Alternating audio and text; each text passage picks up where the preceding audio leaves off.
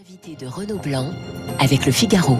Bonjour Jean Sévillia. Bonjour. Vous êtes historien et sous votre direction et celle de Jean-Christophe Buisson, il y a la publication euh, de cet ouvrage collectif Le Dernier Carré. On va bien sûr en parler ensemble, mais j'aimerais vous faire réagir à, à l'édito de Guillaume Tabar consacré à la visite d'Emmanuel Macron au Vatican.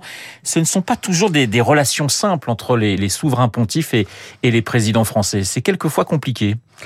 C'est compliqué parce que la France euh, et la République est un État laïque. Euh, en même temps, il y a une présence historique euh, indéniable du catholicisme dans l'histoire de France qu'on ne peut pas nier précisément. Et au-delà de ça, il y a, une sorte d'inconscient, même si le catholicisme est en train de se réduire dans les sociétés françaises. Hein, les catholiques sont de moins en moins nombreux. C'est une donnée statistique. Il y a un inconscient qui joue, je pense, dans l'esprit français, même chez les non-catholiques, même chez les non-croyants qui est la dimension, une forme de dimension sacrée, une forme de, d'appel à la transcendance. On l'a vu ça au moment de l'incendie de Notre-Dame, qui a été une émotion nationale. Euh, si ça avait été un bâtiment euh, purement laïque, je pense que l'émotion n'aurait pas été la même. Voilà. Emmanuel Macron, il fait partie des, des présidents qui, qui ont une certaine complicité avec le souverain pontife. Il y en a d'autres qui prenaient plus de distance. Je prends François Mitterrand, je pense à François Hollande par exemple. Euh, Macron, il est plutôt arrangé du côté de Nicolas Sarkozy par exemple?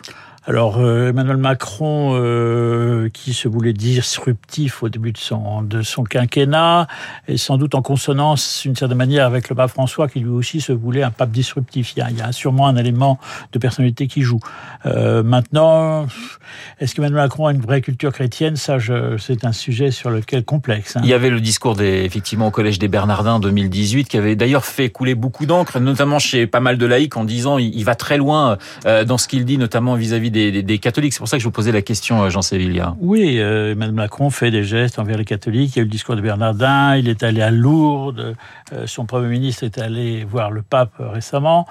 Maintenant, il y a une sorte, souvent, un peu un dialogue de sourds, si vous voulez, au-delà du rapport personnel entre Emmanuel Macron et le pape François, il y a souvent un dialogue de sourds entre la présidente de la République et, et, l'Église, sans doute une incompréhension due au fait que le catholicisme ne se réduit pas à des, des, dirais, des éléments sociétaux, euh, qui a aussi une dimension spirituelle qui, qui est difficile à comprendre dans un État laïque. Euh, et puis, euh, il y, a, y a aussi des, y a, y a des points d'achoppement certains euh, sur en matière de bioéthique, en matière de, de dignité de, de l'homme, de sa conception à sa mort naturelle, selon ce que disent les catholiques. Il y a, il y a, des, là, il y a des différends entre la conception euh, moderne, de, évolutive, euh, je dirais, des, des références morales et la, la tradition catholique. Alors, quand, lorsque j'ai lu la presse ce matin, j'ai appris, je ne le savais pas, que le seul président de la Ve République qui n'avait pas rencontré euh, le pape au Vatican, c'était euh, c'était Georges Pompidou. Tous les autres présidents de la Ve se sont rendus au moins une fois au, au Vatican, Jean Sévillia. Oui, je pense que Georges Pompidou, c'était par, euh, n'était pas un très grand croyant, mais enfin, qui était, qui était même de culture chrétienne au moins de naissance, euh, mais euh, sa maladie aussi, a, Oui. évidemment, c'était un, un septennat interrompu.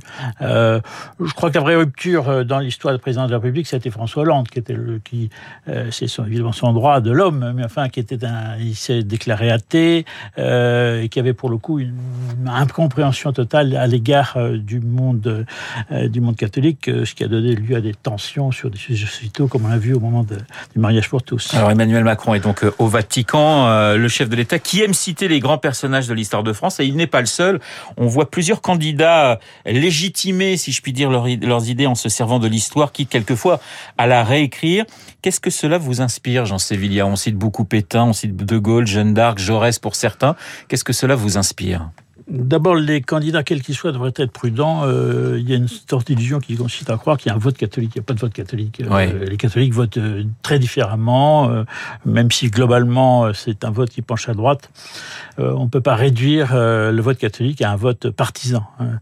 Ensuite, l'appel aux grands hommes, oui, mais encore, il ne faut pas-il pas simplement que ce soit une sorte d'incantation purement historique. Il faut, il faut encore que ça s'incarne dans un message dans la réalité de la société aujourd'hui. C'est ce qu'attendent, je pense, la majorité des catholiques. On a besoin de, on a besoin, je parle pas que des catholiques, hein, je parle de la société française, on a besoin de références historiques, on a besoin de, de héros, de figures qui dépassent les clivages aujourd'hui? Ah bah évidemment, dans la mesure où nous sommes suscités, chahutés, mêlés, dans un monde bousculé, c'est évident que des références historiques, ça donne un, un, euh, un guide, euh, ça, ça donne une, une, un cadre dans lequel, dans lequel on peut se mouvoir, euh, parce que si on ne sait pas d'où on vient, on ne sait pas où on va. Mardi, Joséphine Becker fera son entrée au, au Panthéon. C'est un, un beau symbole pour vous, Jean Sévillia oui, c'est un beau symbole, mais j'espère qu'elle n'est pas euh, choisie pour des raisons communautaires. Je pense que son, son action particulière euh, euh, personnelle pendant la résistance, par exemple, était tout à fait admirable. Voilà.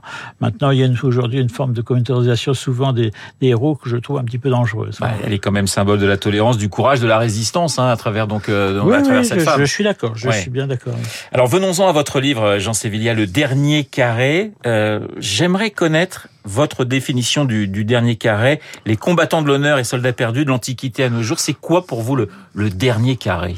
Écoutez, c'est un livre dans lequel nous étudions à travers 25 cas dans l'histoire euh, des moments où, dans des guerres soit internationales, soit des guerres civiles, il y a un dernier carré, c'est-à-dire un dernier carré d'hommes, euh, d'hommes qui veulent se battre jusqu'au bout, qui vont jusqu'au sacrifice suprême, euh, même quand ils, quand même quand ils savent ou quand ils pressentent que leur cause est perdue. Donc, c'est une exploration psychologique et historique de l'héroïsme, du courage, du sacrifice, quelle que soit la cause. Alors, il y a des défaites qui peuvent être des, des repères finalement pour euh, des civilisations, pour pour des peuples. Hein. Je pense par exemple à la bataille de, de Thermopyle, par exemple, et, ou, ou même Mazada.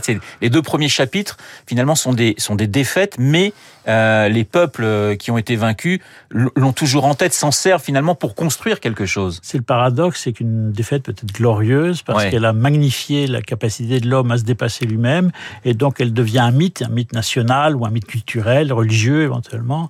Et donc en effet, on peut perdre tout en étant un vainqueur. Voilà, c'est ça, parce que Jean Sévillia, c'est vrai qu'on a tendance à dire que l'histoire appartient aux vainqueurs. Or, dans cet ouvrage, euh, il y a pratiquement que des vaincus. On, s'intéressera là au dernier, au dernier chapitre qui est un vainqueur, mais, mais c'est vrai que euh, perdre, ça peut aussi cimenter euh, une, une civilisation. Il y a des histoires assez incroyables, celle par exemple de ces Indiens d'Amérique, après la défaite de Montcalm et donc la perte du Canada par les Français, des Indiens qui restent fidèles à la France et au roi de France, alors que la France les a complètement abandonnés et oubliés, j'allais dire. Il y a quelque chose de, de, de, très beau finalement dans ces espèces de causes perdues, si je puis dire.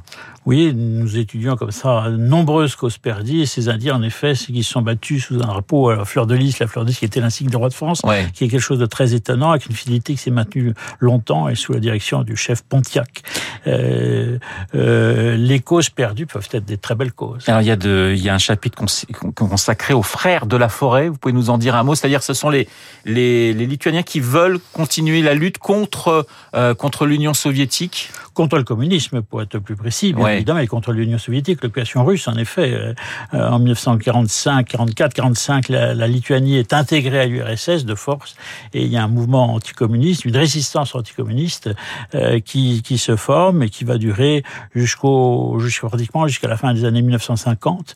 Euh, c'est une histoire d'héroïsme tout à fait méconnue et que raconte euh, brillamment Jean-Christophe Busson. Dans et on a une histoire un petit peu parallèle. Ce sont les maquis rouges espagnols, c'est-à-dire que Franco est déjà au pouvoir et il continue finalement de, de combattre en Espagne pendant quelques années. Une cause de droite, une cause de, ouais, cause, une cause de gauche en quelque ça. sorte. En effet, c'est de la chose aussi est très peu connue. Il y a eu des petits républicains en Espagne, dont le dernier s'est rendu en 1952, chose très étonnante, alors que Franco avait gagné en 1939. Alors on va de l'Antiquité à, à, à l'histoire contemporaine. Quel est pour vous le, le dernier carré, Jean Sévillac, vous, vous personnellement, qui vous a le plus ému? Alors euh, moi j'ai été frappé par euh, l'histoire par exemple euh, des Jacobites. C'est ce sont un, ce sont les, les, Écossais qui se sont bâtis par fidélité à la dynastie des Stuarts, qui était du dynastie catholique, qui était plus en accord avec leur leur leur foi religieuse.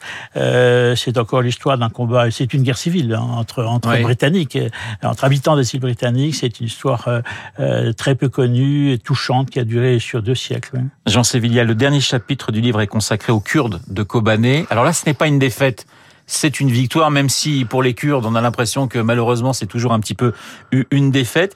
Et il y a cette résistance face à l'État islamique qui est extrêmement importante. On a l'impression qu'ils vont qu'ils vont qu'ils vont y passer et puis finalement il résiste et il remporte la victoire.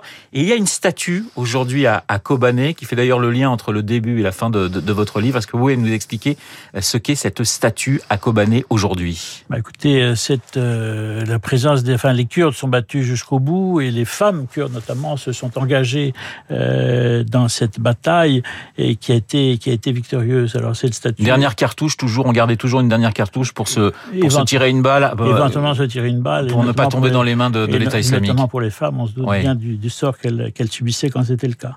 Et donc euh, cette euh, cette statue est un symbole euh, qui est aujourd'hui donc le symbole à la fois de la résistance de Kobané et de je dirais de d'une forme de d'identité des Kurdes qui sont un vieux peuple combattant. Et elle représente quoi cette statue? Euh, alors, euh, personnellement, je ne l'ai pas vue, je la connais qu'en photo elle représente, je crois, eh bien finalement les Grecs de la bataille. Oui, c'est ouais. ce sont évidemment, ce sont les Grecs. De, enfin, il, y a une, il, y a un lien avec les, les, les, les, batailles de Thermopyles, évidemment, un lien historique euh, où, je veux dire, le, le, le c'est le symbole du dernier combattant, le symbole du dernier carré, qui, qui, qui je veux dire, qui a franchi, en l'occurrence, qui a franchi 20 siècles pratiquement. Merci beaucoup, Jean Sévillia, d'être venu ce matin sur euh, Radio Classique. Le dernier carré, euh, signé avec 23 journalistes et historiens sous votre direction et celle de Jean-Christophe Buisson, le dernier carré aux éditions Perrin. Très bonne journée à vous. Il est 8h26. Dans un instant, l'essentiel de l'actualité avec Charles Bonner. À tout de suite. Vous écoutez Radio Classique. Avec la gestion Carmignac, donnez un temps d'avance à votre épargne.